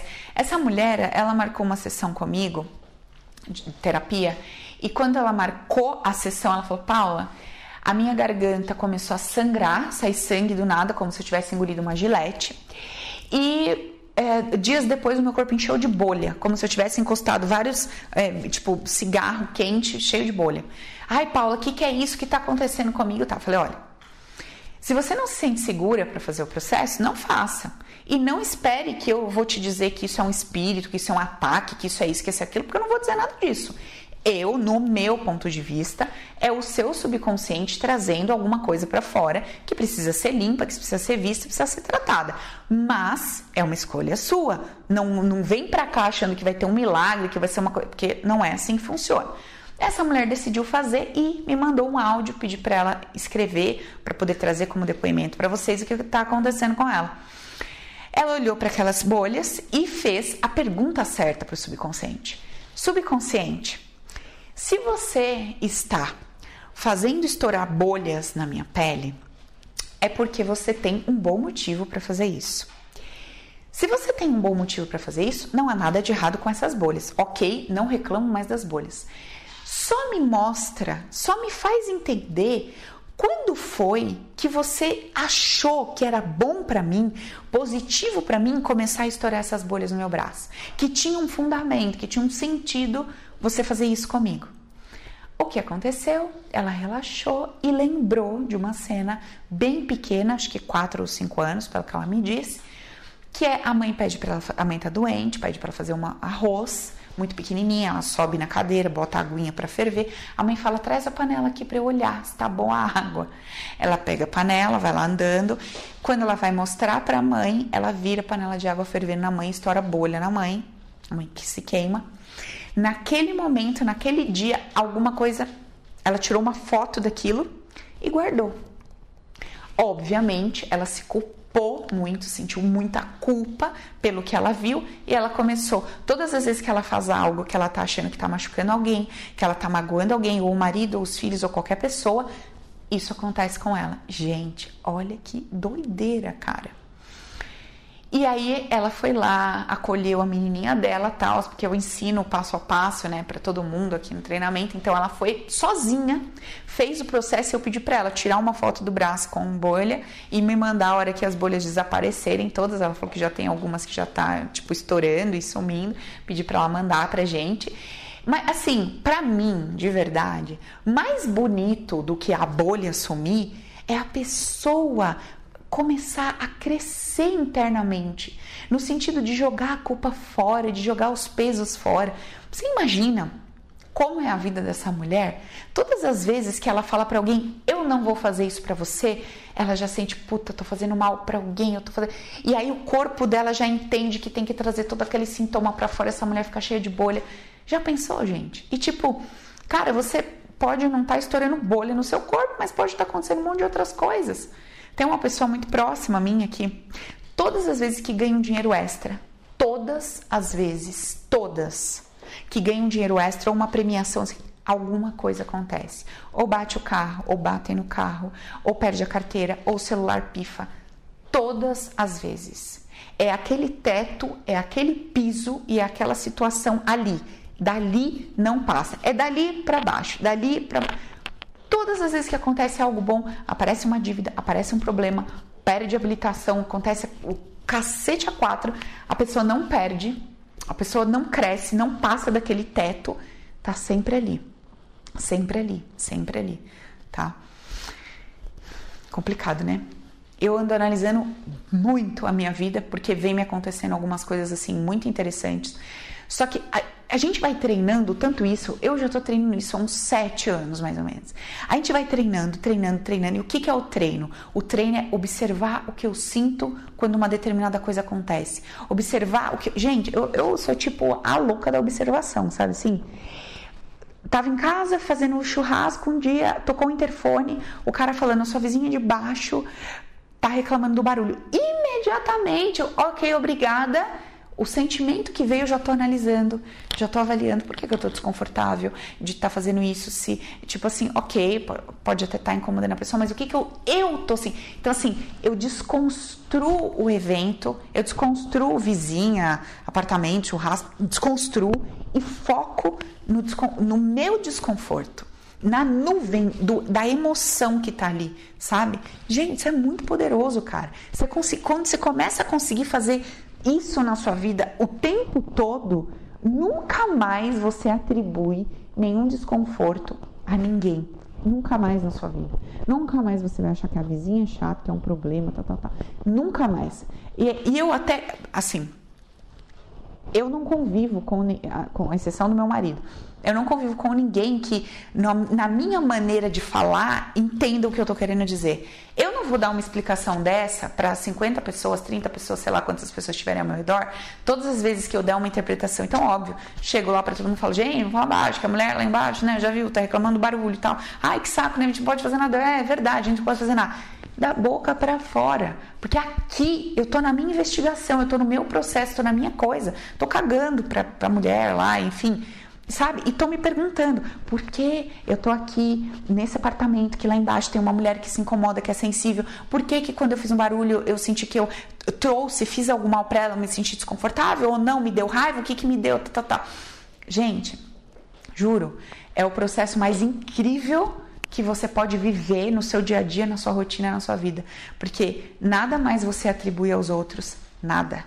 Você entende que tudo que vai acontecendo, tudo, tudo, as pessoas que vão chegando, as pessoas que vão saindo, a maneira que as coisas vão acontecendo, tudo na sua vida é porque teve uma interpretação, teve uma ideia original, teve um conceito e lindo, esse conceito pode ser mudado. Essa ideia pode ser mudada. Só que para isso o que, que eu preciso? Me dispor, me abrir para poder mudar aquela minha antiga ideia. E aonde que pega? Naquela minha antiga maneira de ver meu pai, de ver a minha mãe e a minha vida, a base lá onde eu fui, é, onde eu nasci, aquilo tudo, aquele entorno, aquela coisa toda, sabe? Última coisa que eu quero falar com vocês. Falei pra caramba nesse vídeo hoje, né? Mas bom, um conteúdo muito bom, um conteúdo que transforma de verdade. Ah, essa menina vai gravar um vídeo para mim e eu acho que vai ser um dos meus depoimentos mais lindos. Eu tenho da Fabi, que era aquela jovenzinha que queria se matar. Tem, putz, tem muita coisa. Tem da Flávia, que ainda não, não trouxe pra gente, que era uma questão de obesidade, uma questão de grana, de relacionamento, que mudou, enfim, todas as áreas da vida. É um outro ser humano, nem reconheço mais, minha melhor amiga. Tem um outro. Uh, e tem, tem N outros é, depoimentos lindos, mas esse depoimento dessa menina eu acho que eu vou, assim, é algo muito forte, sabe? Ela viu um post meu no Instagram e ela veio falar comigo no privado. Ah, se você é tão a boa zona, se você é tão fudidona, por que, que você não fala como é que resolve isso? Era alguma coisa sobre pai e mãe. E na época ela tinha assim uma raiva, um ódio mortal do pai da mãe, da situação que ela vivia de tudo. Cara, você falava com ela só de você ouvir, você sentia a dor eu costumo sentir isso, sabe? Atrás do que a pessoa tá me falando, eu sinto a emoção que tá vindo. Então, eu senti a dor daquela menina em cada palavra que ela tava trazendo, assim. Então, aí que tá. Se eu não tô nesse conceito, se eu não tô debaixo desse conceito, o que eu entendo? Vá merda, vai procurar alguém que fala o que você quer ouvir. Aqui é meu Instagram, é meu conteúdo, foda-se o que você pensa. Vá se lascar. Mas como eu não entendo que ninguém tem o poder de me atacar, como eu entendo que ela só tá jogando para fora a dor dela, eu não preciso me, me, sujar naquilo, eu não preciso me afetar naquilo. Tá, tá saindo, é, é, o meu trabalho, inclusive, né? O, aquilo que eu escrevo cutuca vocês de alguma forma. Então, óbvio que uma hora vai, aquilo vai saindo, aquilo vai escorrendo, natural. E daí aquilo saiu, aquela dor dela veio para fora. E eu conversei com ela e falei: Mas o que te incomodou? O que que, te, o que que te doeu nisso que eu escrevi? E ela começou a escrever e tal, e aí na segunda parágrafo ali ela já tava, nossa, desculpa, realmente é a minha dor, é a minha raiva, é a minha insatisfação, e tipo, eu descontei em você. Eu falei, não, em mim você não descontou, porque eu não peguei isso para mim. Você descontou aí na sua mensagem, eu não tô me envolvendo, entendendo que você está me atacando. Ela falou umas coisas pesadas, vamos dizer assim, sabe? Eu falei, meu, fique em paz, tá tudo bem. E conversa, conversa. E eu senti um desejo muito forte de fazer a terapia, né? De dar a terapia para ela. Ela estava numa condição que ela não tinha menor possibilidade de pagar. Eu falei, quer saber? Vem aqui. Vamos fazer um negócio aqui. Aí trouxe ela nesta ideia. Não estou te dando, não estou te ajudando em nada. Você é igual a mim. Segura o seu BO e resolva suas coisas. Eu, estou fazendo aqui de igual para igual. Parênteses, um treino bom para a gente começar a viver essa história de igual para igual, mesmo quando a gente está dando algo para alguém, é você fazer coisas para quem não precisa. Você dar coisas para quem não precisa, sabe? A gente tem o hábito de dar desconto para uma pessoa mais pobre que não tem condições. Não. Eu geralmente, se vou dar um desconto para alguém, eu só dou desconto para quem não precisa. Eu não dou desconto para quem precisa sabe? Se eu acho que eu devo fazer alguma coisa no sentido de, ah, senti de atender essa pessoa, eu vou lá e atendo. Não porque me pediu, não porque contou história triste, não porque falou que não tem dinheiro, isso daí não cola para mim. Eu não, não faço caridade aqui, não sou boa, nada disso, tá? Pelo contrário, sou doida. Então, não tem nada disso. Mas às vezes eu sinto falar, ah, de igual para igual, vou fazer, vem aqui. Beleza. E olha que coisa linda. Essa menina veio com o coração aberto. Paula, não aguento mais, eu não quero mais sofrer, tá, tá, tá. Gente, vocês vão ouvir o depoimento dessa mulher. É coisa de arrepiar dos pés à cabeça. Problemas em todas as áreas da vida. Questões de sexualidade bizarras, já foi freira. Questões com o pai, com a mãe, não conseguia emprego há trocentos anos. Não, meu, a vida não andava, um caos, ódio. Meu, muita, hum, sim, muita coisa. Cara, eu revirei essa bicha do avesso, só que ela veio muito aberta, ela veio muito aberta. Essa menina saiu daqui, ela falou, ela me mandou uma mensagem no outro dia, ela falou, Paula, eu fiz um xixi preto quando eu saí daí, preto. Ela falou, fiquei até assustada porque o meu xixi foi preto. falei, minha filha, toda aquela dor, aquele ódio, aquela raiva saiu. falei, confia, relaxa que vai ficar tudo bem. E a coisa foi andando, foi melhorando. E ela veio aqui pro retorno dela essa semana. Gente, a carinha dela tá outra, ela tá outra energia, ela tá eh, outra pessoa. E ela me falou, Paula, isso aqui andou, isso aqui andou, questão com a sexualidade, questão com relacionamentos, aprendeu a desapegar, tá vendo a vida com outros olhos, tá olhando para a mãe com outros olhos, tá, tá, tá. mas tem um ponto. Falei, qual que é o ponto que, que, que ficou de tudo que nós mexemos? Porque eu virei ela do avesso. Eu não fiz um protocolo tradicional, fiz um negócio diferente. Aí ela virou assim e falou, e só fiz porque ela estava pronta, tá? Porque foi muito pesado. Ela falou assim, é, questão do trabalho, ainda não consegui trabalhar. Falei, beleza, fecha o olho aí. Aí, Fana, limpamos um ponto que seria impossível limpar se a gente não tivesse feito aquela faxina inicial, porque era algo que estava debaixo daquele, daquela bagunça toda. Tal, ela saiu daqui, ante, anteontem, eu tô falando com vocês aqui, hoje, hoje é dia 14, ela veio dia 11 aqui de junho, Hoje me mandou mensagem, Paulo, você não acredita, arrumei trabalho. Ela está numa cidade desde o começo do ano, procurando emprego este ano. O ano passado ela abandonou a ideia porque não conseguiu nada, e eu acho que até mais para trás, acho que mais de ano já, mais de um ano que ela não, não, mandava, mandava e não conseguia nada. Arrumou trabalho e tal, e ela se dispôs a vir contar para vocês. A hora que vocês virem o rosto dela, vocês já vão entender o que eu tô falando, porque o negócio assim foi incrível. O que essa menina teve que jogar no lixo? Tudo, tudo é tudo. Ela jogou fora a ideia dela de Deus, ela jogou fora tudo que ela construiu daquele pai daquela mãe, que trazia todo aquele ódio, aquela insatisfação. Ela jogou tudo no lixo sem nenhuma resistência. Vocês têm noção do que é isso? A pessoa não teve nenhuma resistência. Ela relaxou e falou: foda-se, eu não quero mais ter razão, eu não quero mais bater no peito, eu não quero, eu só quero ser feliz pelo amor de Deus. Quando a gente chega nesse nível, sabe? A gente consegue olhar para isso tudo e falar, cara, pera um pouquinho, deixa eu dar uma olhada para minha vida. Deixa eu parar e deixa eu ver o que que foi, como que eu vi as pessoas. Que olhar foi esse que eu tive com a minha mãe? Que olhar foi esse que eu tive com o meu pai?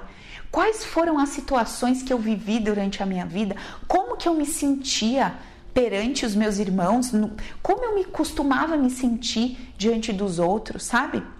Essa investigação que parece tão bobinha, tão simples, ela pode ter um poder de curar a nossa vida. Então vamos, gente, uma dica aqui para a gente poder pegar todo esse conteúdo que eu compartilhei e colocar em prática. Então, assim, separa um caderninho que vai ser o seu caderninho de investigação, vai ser o seu caderninho do detetive, de terapeuta de si mesmo. E todos os dias separa um tempinho, 10 minutos, 15 minutos, 20 minutos, o tempo que você puder Separa esse tempo, deita, bota lá uma musiquinha relaxante de boa e começa a pensar na sua vida. Só que você vai pensar na sua vida com um objetivo, com um foco. E qual vai ser esse foco? Observar como que você sentia, como você olhava, como você entendia cada situação que foi acontecendo na tua vida. Então você pega por etapas. Então assim, pega a sua primeira infância, desde que você nasceu até tipo 5, 6 aninhos. E fica investigando isso por alguns dias. Não é tipo deitar, fechar o olho e falar: "Ah, minha vida foi assim, assim, assim". Não. Porque senão você vai passar batido por vários momentos, por várias situações que aconteceu com você, que aconteceu com a sua família e tal. E você, e muitas vezes o ponto que, que te mostra exatamente onde é que você decidiu jurar que você jamais faria de uma determinada forma, ou que você achava aquilo um absurdo e construir de uma forma diferente, você vai, aquilo vai passar batido e aí você não consegue mexer naquele ponto, naquele aspecto, naquela visão de mundo, tá? Uma coisa legal de se fazer é usar o gravador do celular. Então você tá lá deitado, relaxado e você começa a contar a sua história como se você estivesse conversando comigo. Tipo, como se você estivesse numa sessão de terapia. Ah, Paula, então, a minha infância foi assim. Quando eu nasci, meus pais estavam vivendo essa, essa, essa situação. É, os meus avós interferiam na nossa vida. A questão de grana era assim, assim, assim. Meu pai trabalhava fora, minha mãe não. Minha mãe era uma mulher muito ciumenta, meu pai era um cara muito assado. Meu pai era um cara duro, tinha muitos filhos para criar, tinha dois irmãos, tinha filho fora do casamento. Ah, a mulher do meu pai interferia, tá, tá, tá, e vai contando. Vai contando, vai contando, vai contando. Geralmente, quando a gente fala, fala, fala, fala, a gente não se ouve direito, tá? Só que quando você grava, você vai falando, vai gravando, gravando, gravando, você pega aquela, aquela mensagem e ouve no dia seguinte. Deixa passar uns dias, ouve de novo. Deixa passar uns dias, ouve aquilo de novo. Você vai aprender a começar a perceber o que, que tem embaixo de, da maneira como você conta a sua história. Se você se coloca na posição de dodói, de vítima, se você acha que o mundo estava contra você quando você conta a história, se você acha que você era o guerreiro forte que tinha que salvar todo mundo, que seus pais eram dois retardados e que você tinha que salvar a vida dos dois, você tinha que ser o salvador da pátria e tal. Uh, se você tinha que ser o protetor dos seus irmãos, porque seus pais eram agressivos, vai observando o que, que tem nesse momento em que você conta a sua história. Todas as vezes que a gente conta a nossa história, a gente se posiciona de uma maneira diante daquele cenário, tá? E é exatamente a maneira e a energia que nós usamos para contar a nossa história que está reverberando no nosso hoje, porque aquilo está dentro da gente. Ah, mas isso aconteceu no passado, sim, mas se você está contando hoje com essa mesma energia, com esse mesmo sentimento, com essa mesma percepção, a coisa está aqui, não está lá atrás, certo? Então, essa é a primeira dica. Ou bota uma musiquinha, vai lembrando, lembrando, lembrando, depois anota, ou pega o gravador, que eu acho particularmente muito mais legal, conta a sua história como se você estivesse conversando com alguém, vai contando, contando, contando. Depois você até pode separar por temas, falar, ah, vou contar tudo que eu lembro da minha história sobre grana, sobre dinheiro, como é que foi essa história toda, como era a profissão do meu pai, do meu avô, como é que era essa questão de poder, de dinheiro e tal, como era a questão da sexualidade, os eventos que eu vivi, as coisas que eu passei ligadas a sexo. Fala tudo, você vai estar sozinha, seu momento, ouve aquele áudio, ouve depois, ouve, ouve e vai observando em que posição você se colocou, que posição você botou seu pai, que posição você botou sua mãe, quem que você diminuiu, quem que você elevou e se essa elevação foi um, um, com um olhar positivo ou negativo e é óbvio, quem você diminuiu sempre é com um olhar de dó, uma ideia de não, não dar conta, não é bom o bastante, certo? Então, o primeiro ponto é esse. Segundo ponto, então, primeira ideia lá que eu tô dando, o, a gravação e o caderninho, né? De investigação. Beleza. Segunda dica. Uh, faça a pergunta certa para o subconsciente, tá? Como é que faz a pergunta certa para o subconsciente? Subconsciente. Uh, se eu estou passando por isso aqui, é porque você tem um bom motivo para me trazer determinados sentimentos, determinada maneira de pensar, de sentir, para que eu manifeste isso dessa forma. Ok. Então vamos, vamos para um exemplo claro, tá? Uma pessoa que ganha o valor X não passa daquele teto. Beleza. Então tá. O que, que vai acontecer? A pessoa ganha, ganha, ganha. Eu conheço uma pessoa assim, perto, de perto, vejo a coisa acontecer. Ganha, ganha, ganha, perde. Ganha, ganha, ganha, perde. Não sai daquele piso, daquele teto de grana. Não, cara, pode ser promovido, pode ganhar. Acontece alguma coisa, bate no carro, perde celular, perde dinheiro, perde carteira, perde habilitação. Tudo acontece. A pessoa sempre volta para aquele padrãozinho, sempre volta para aquele patamar, certo? Tá, então vamos supor que você é, vai escolher olhar, vai escolher, primeiramente, né, é um tema por vez, tá, gente? Vamos supor que você escolha essa questão do dinheiro. Então tá, vou olhar para essa questão do dinheiro. Qual é a sua questão com o dinheiro? A sua questão é: eu até que ganho bem, mas o dinheiro some. Uh, eu não ganho o que eu quero, então eu ganho 1x e eu quero ganhar 5x.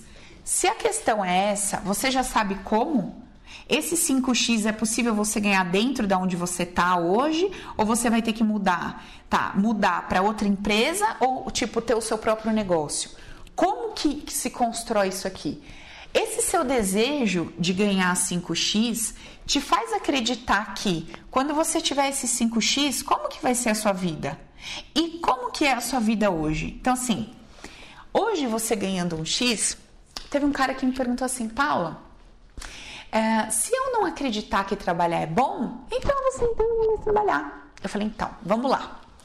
Se você precisa fazer um esforço para acreditar que trabalhar é bom, é porque você tem um monte de crenças na sua cabeça que trabalhar é ruim, que trabalhar é escravo, que trabalhar é, é um meu é, é, é dolorido. Porque se você simplesmente achasse ok trabalhar, você não, você não ia trazer esse questionamento. Você está me dizendo que só vai, levanta da cama e trabalha porque você acredita que trabalhar é bom. Então, quer dizer, não tem nenhum prazer, não tem nenhum. Por exemplo, eu tomo sorvete. Vocês acham que eu tomo sorvete? Eu acho que sorvete é bom, no sentido de saudável? Não, eu sei que não é. Mas eu tomo porque eu gosto, eu acho gostoso tomar sorvete, certo? É a mesma coisa. Então, se o cara tá falando para mim que ele precisa achar que trabalhar é bom para ele levantar e trabalhar, é porque ele tem um monte de coisa dentro dele que trabalho é ruim, que é um saco, que é isso, que é aquilo, que é aquilo outro. E aí ele só vai porque ele decidiu acreditar que tem que trabalhar, que tem que trabalhar, ou ele só estuda porque ele decidiu acreditar que tem que estudar, que tem que estudar. Mas ele não acha aquilo bom, ele não tem prazer naquilo. Então, observe, olha que interessante. Então, assim, como que tá a sua vida hoje ganhando um X? Ah, minha vida tá assim, eu trabalho esse tanto aqui por dia, eu trabalho esse tanto por semana, eu tenho esse nível de responsabilidade, eu tenho hoje só duas pessoas abaixo de mim, tá, tá, tá. Legal, ok? Hum. Se você passar a ganhar 5x, o que, que muda na sua vida? Pô, aí muda tudo, porque aí eu vou ter um custo fixo, eu vou ter 50 pessoas abaixo de mim, eu vou ter que trabalhar final de semana, eu vou ter que tá, tá, tá, tá, tá. Como é que você se sente tendo pessoas abaixo de você para você controlar no sentido de, de, depender de você? Tipo, a pessoa depende do salário que você vai pagar, a empresa depende de você ter faturado para pagar o espaço. Como que você se sente com esse com várias responsabilidades nas suas costas? Você já viveu isso antes? Você já teve muita responsabilidade nas costas? Ah, tive, eu era, era, o filho mais velho. E era bom? Era, eu adorava. Legal. Ah, não, nunca tive, eu era o filho mais novo. Ou eu sempre quis ter, mas era o mais novo, ninguém me dava. Observa, vai vendo como que é o cenário todo para ganhar esse 5x. Então, isso aqui você já vai ter que desenhar. Por quê?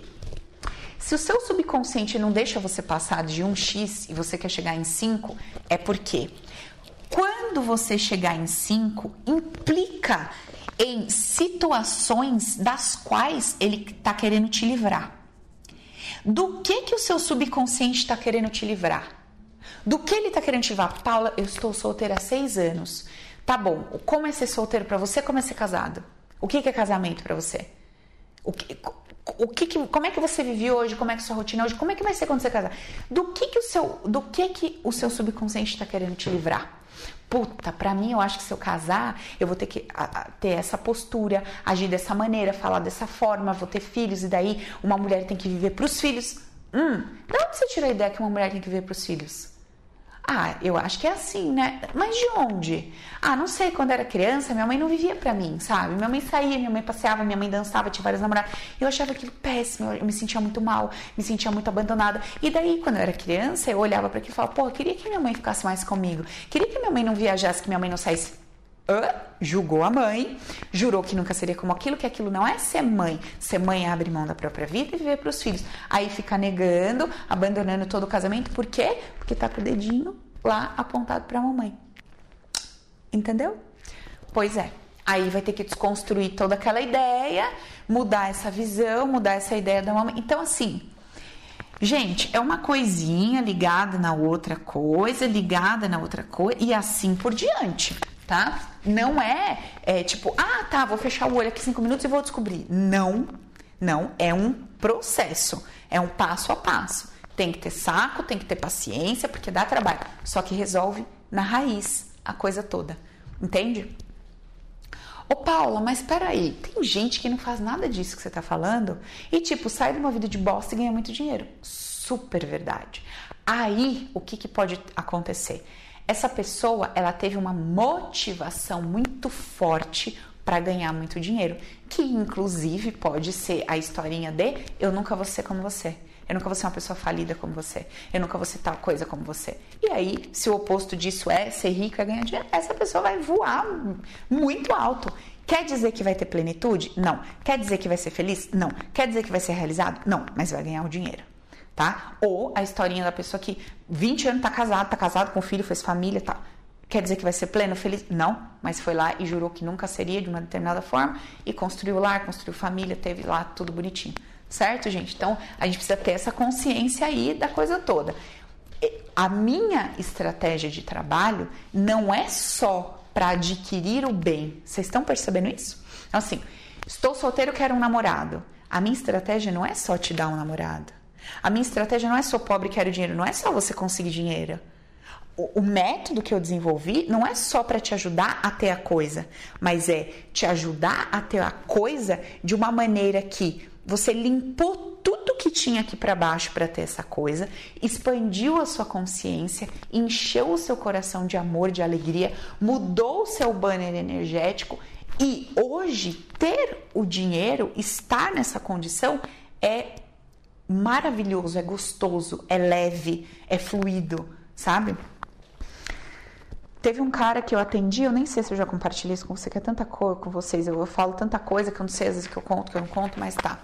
Ele falou assim para mim um dia, Paula, se eu vender tantos carros, caminhões no mês, tô feliz, tô realizado. Quanto você vende hoje? X, preciso vender 2, 3x, tá. Vamos fazer um trabalho para isso? Vamos fazer um trabalho para isso. Fomos. Limpamos, limpamos, limpamos, limpamos, assim, assim, assado. Tá, beleza, beleza. Tá, o cara conseguiu. Tá vendendo até um pouquinho a mais do que tinha planejado. Legal. E aí, tá feliz? Então, tava super animado, porque, pô, tô, tá... Mas agora apareceu uma outra situação aqui. Então, assim, tá pleno? Tá realizado? Não. Porque vender aquele número de caminhões, aquele número de carros por mês, implicou em quê? Mais responsabilidade, mais não sei o que, mas que ele já está completamente preparado para lidar com tudo isso? Não. E agora o que, que a gente está desenvolvendo? A gente está desenvolvendo os pilares para ele ficar bem, ficar feliz com, com isso que ele conquistou, se sentindo seguro naquilo e com todo o contexto alinhado, porque aí entra uma questão afetiva, tem ali uma questão de casamento envolvida, uma questão da parceira afetiva e uma questão da responsabilidade do peso que isso traz para ele. Entende, gente? Então, assim, muitas vezes a gente até conquista uma coisa ou outra, mas a que preço e se sentindo de que forma? Sabe? Se sentindo numa prisão, se sentindo sufocado com aquilo, adoecendo o corpo, até vai, até vai, mas a que preço, né? Então, assim, legal ir, legal, mas será que tá gostoso mesmo? Será que tá, sabe? Será que tá bom? Será que tá aconchegante viver essa vida que a gente está manifestando? Esse é o ponto tá? Então, quando a gente faz um trabalhinho assim desse, bem amarradinho, a gente consegue chegar lá com alegria, sabe? Com leveza e tudo mais. Muito bem, beleza. Então, primeiro, primeira dica, segunda dica, escolha um tema. Escolhi dinheiro, fiz lá o meu mapa de como é hoje, como seria se eu tivesse com aquilo lá. Não adianta ficar escrevendo só coisas fofas. Ai, hoje minha vida é uma bosta, eu ganho um X e minha vida vai ser linda ganhando 5X. Por favor, não perca o seu tempo. Fazer exercício assim, igual criancinha de 5 anos, não funciona. A coisa é séria. A pergunta é: subconsciente, eu sei, criatura, tem que falar direito.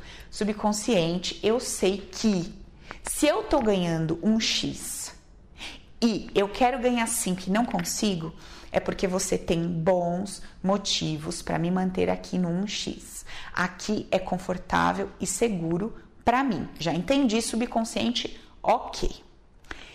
Quero 5x do que você está me protegendo, do que você está me livrando.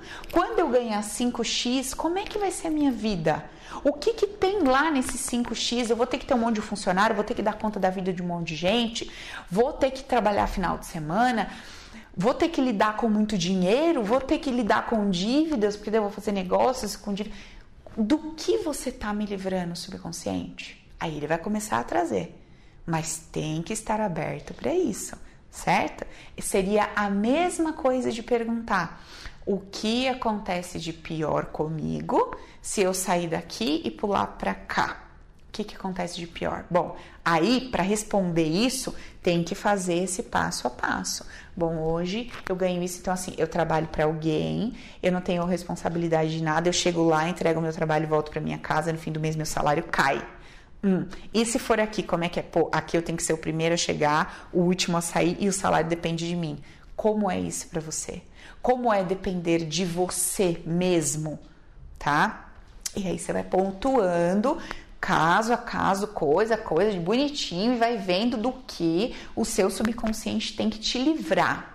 Legal. Aí o terceiro passo subconsciente, em paralelo você tá lá fazendo a sua investigação, certo? Isso aqui é uma outra coisa. Você está lá fazendo sua investigação todo dia para olhar o seu lar, suas interpretações, em paralelo você está tratando uma questão. Então aqui a gente tem uma questão lá que você já está mexendo com ela. Legal. Terceiro passo. Subconsciente, perfeito, eu entendi do que, que você está querendo me livrar. Você está querendo me livrar Deu, por exemplo, ter várias pessoas abaixo de mim, não dar conta, falir e essas pessoas não terem como viver sua vida, passarem fome, eu não ter como pagar essas pessoas e eu vou me sentir culpado por ter causado mal-estar lá por aqueles funcionários todos que confiaram em mim. Aí você vai repetir isso daqui para ele, subconsciente. Quando foi que eu adquiri esse medo de ter pessoas abaixo de mim que dependem de mim? Quando foi que essa dor se instalou aqui? Será que eu, em algum momento, dependi de alguém, criei expectativa sobre alguém e a minha expectativa foi frustrada? Aquela pessoa não deu conta de me suprir e eu fiquei na merda e até hoje eu culpo aquela pessoa, meu pai e minha mãe, por aquilo que eu não consegui ter e viver e eu jurei que eu nunca faria ninguém sentir isso? E aí, todas as vezes que eu penso em eu ser o dono do meu negócio, eu penso pessoas abaixo de mim e eu penso que eu posso errar e eu penso que eu jurei que eu nunca faria aquilo e daí eu me impeço constantemente de fazer isso. Será? Eu estou trazendo uma variável, tem 500 mil. Então, para cada vida, para cada ser humano, é uma. Você precisa descobrir qual é a sua. Uma vez que você descobre do que o seu subconsciente está querendo te livrar, por exemplo, dívida. O subconsciente está querendo me livrar de dívida, porque eu só sei trabalhar com dinheiro à vista, eu não gosto de dever nada para ninguém. Todas as vezes que eu fico devendo 5 reais para alguém, eu me sinto um caloteiro. E eu sei que se eu entrar no negócio, eu vou me endividar, vou ficar devendo, sei lá, quantos mil, porque o negócio gira e tem um fundo de caixa e alguma coisa eu vou parcelar e eu vou ficar, eu vou me sentir, sabe, um impostor e tal. Quem foi que eu vi? Onde foi que eu aprendi isso? Onde que essa dor, em que momento da minha vida que essa dor se instalou?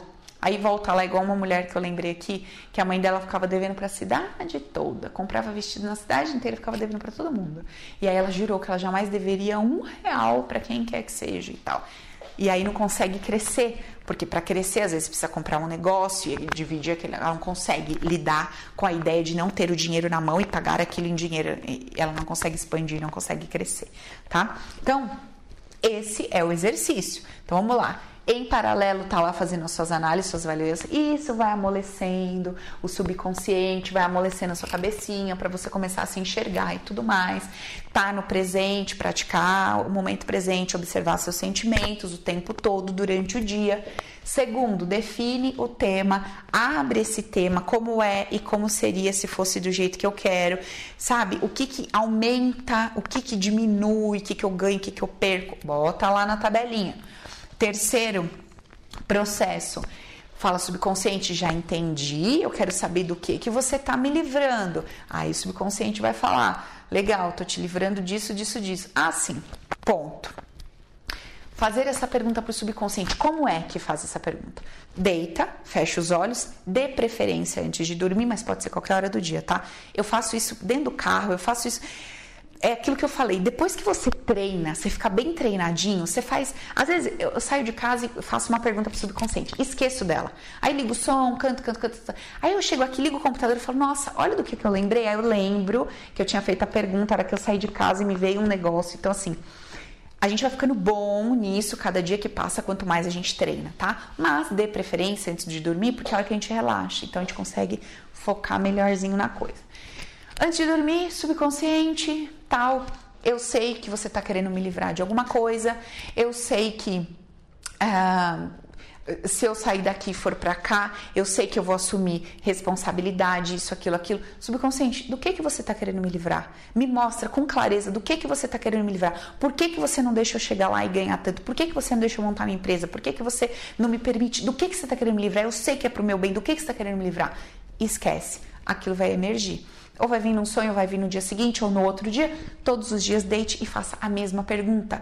No começo, como a sua consciência inconsciente não está treinado, às vezes demora um pouquinho, mas depois fica um negócio muito legalzinho, vai ficando bem rapidinho, tá? Legal. nossa, até eu vou fazer agora, me veio uma coisa que vou fazer essa noite também, meu exercício. Uh, terceira coisa, fez a pergunta para o subconsciente, vai emergir alguma coisa de lá. Tô te livrando de responsabilidades daquilo. Aí você vai perguntar para ele, subconsciente, entendi, o ponto é esse, me leva, me mostra, me leva no dia certo, no evento certo, no momento certo em que essa dor, esse medo de lidar com a responsabilidade apareceu aqui. Me leva lá de forma clara, eu quero que você me mostre quando foi, o que aconteceu na minha vida que essa dor apareceu, que esse medo apareceu e tal e relaxa e deixa a coisa fluir. Continua fazendo seu exercíciozinho lá, que uma hora puf, aquilo vai pular, você fala, puta, olha aqui, verdade. Sabe? Às vezes foi no colégio, às vezes foi em casa, às vezes foi com o pai, com a mãe, às vezes foi com o vizinho, às vezes foi com o vô, com a gente não sabe. Mas o subconsciente vai te mostrar bonitinho como é que a coisa flui, tá? Para você que tem dificuldade de fazer assim o exercício, tem uma auto-hipnose minha gravadinha, bonitinha aí no YouTube. Você pode fazer a perguntinha, dar play, deixar a auto-hipnose rolar, mesmo que você durma, não tem problema. Ela tem vários comandos super legais, super positivos. Vai fazendo, vai fazendo, faz um mês, faz dois, uma hora a sua respostinha chega. Pelo menos você já está no caminho e já está disposto a mudar essa informação que ficou lá no subconsciente. Vamos supor que você faça e rapidinho apareça a resposta. Ele te leva lá num evento em que você, é, sei lá, está acontecendo uma situação e você está observando aquilo. Diante de tudo que eu expliquei aqui, o que você tem que fazer?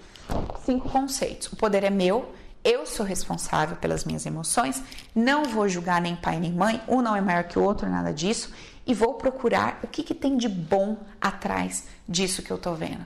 O que, que tem de bom? O ruim eu já sei, que a sua criança está lá chorando, que vamos supor, pai e mãe separou, tá lá desesperado. Tá bom, já tô vendo. Agora vem o adulto, consciente, abraça essa criança e fala: vamos ver o que, que tem de bom aí? Olha que legal. O fulano tá indo viver a vida dele, a mamãe vai ter a oportunidade de viver a vida dela. Tá, tá. Vai falando, vai conversando com essa criança. Ai, Paula, que argumentos eu uso? Você vai ter que encontrar argumentos para falar com essa criança.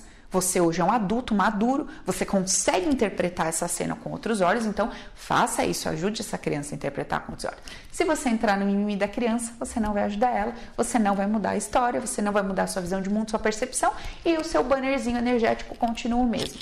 É uma escolha, é o livre-arbítrio e aí cada um segue da maneira que acha mais conveniente. Beleza, gente? Tá bom?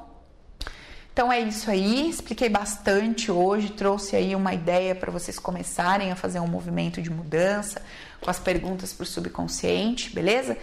Com essa base, com essa ideia que eu trouxe para vocês, agora sim a gente pode começar a falar dos sintomas qualquer sintoma. Ah, os ciúmes, a traição, o medo, o pânico, a depressão, tudo isso é sintoma. Isso não, não é o problema real. As questões estão aqui, em tudo isso que eu trouxe para vocês. Então, para a gente poder falar dos sintomas, entender e resolver os sintomas que aparecem na nossa vida, a gente vai ter que vir aqui, revisa, revisa, revisa, leia, veja de novo, de novo, de novo, várias vezes, até isso entrar dentro de você de uma maneira que se torne automático, automático no seu dia a dia. Beleza?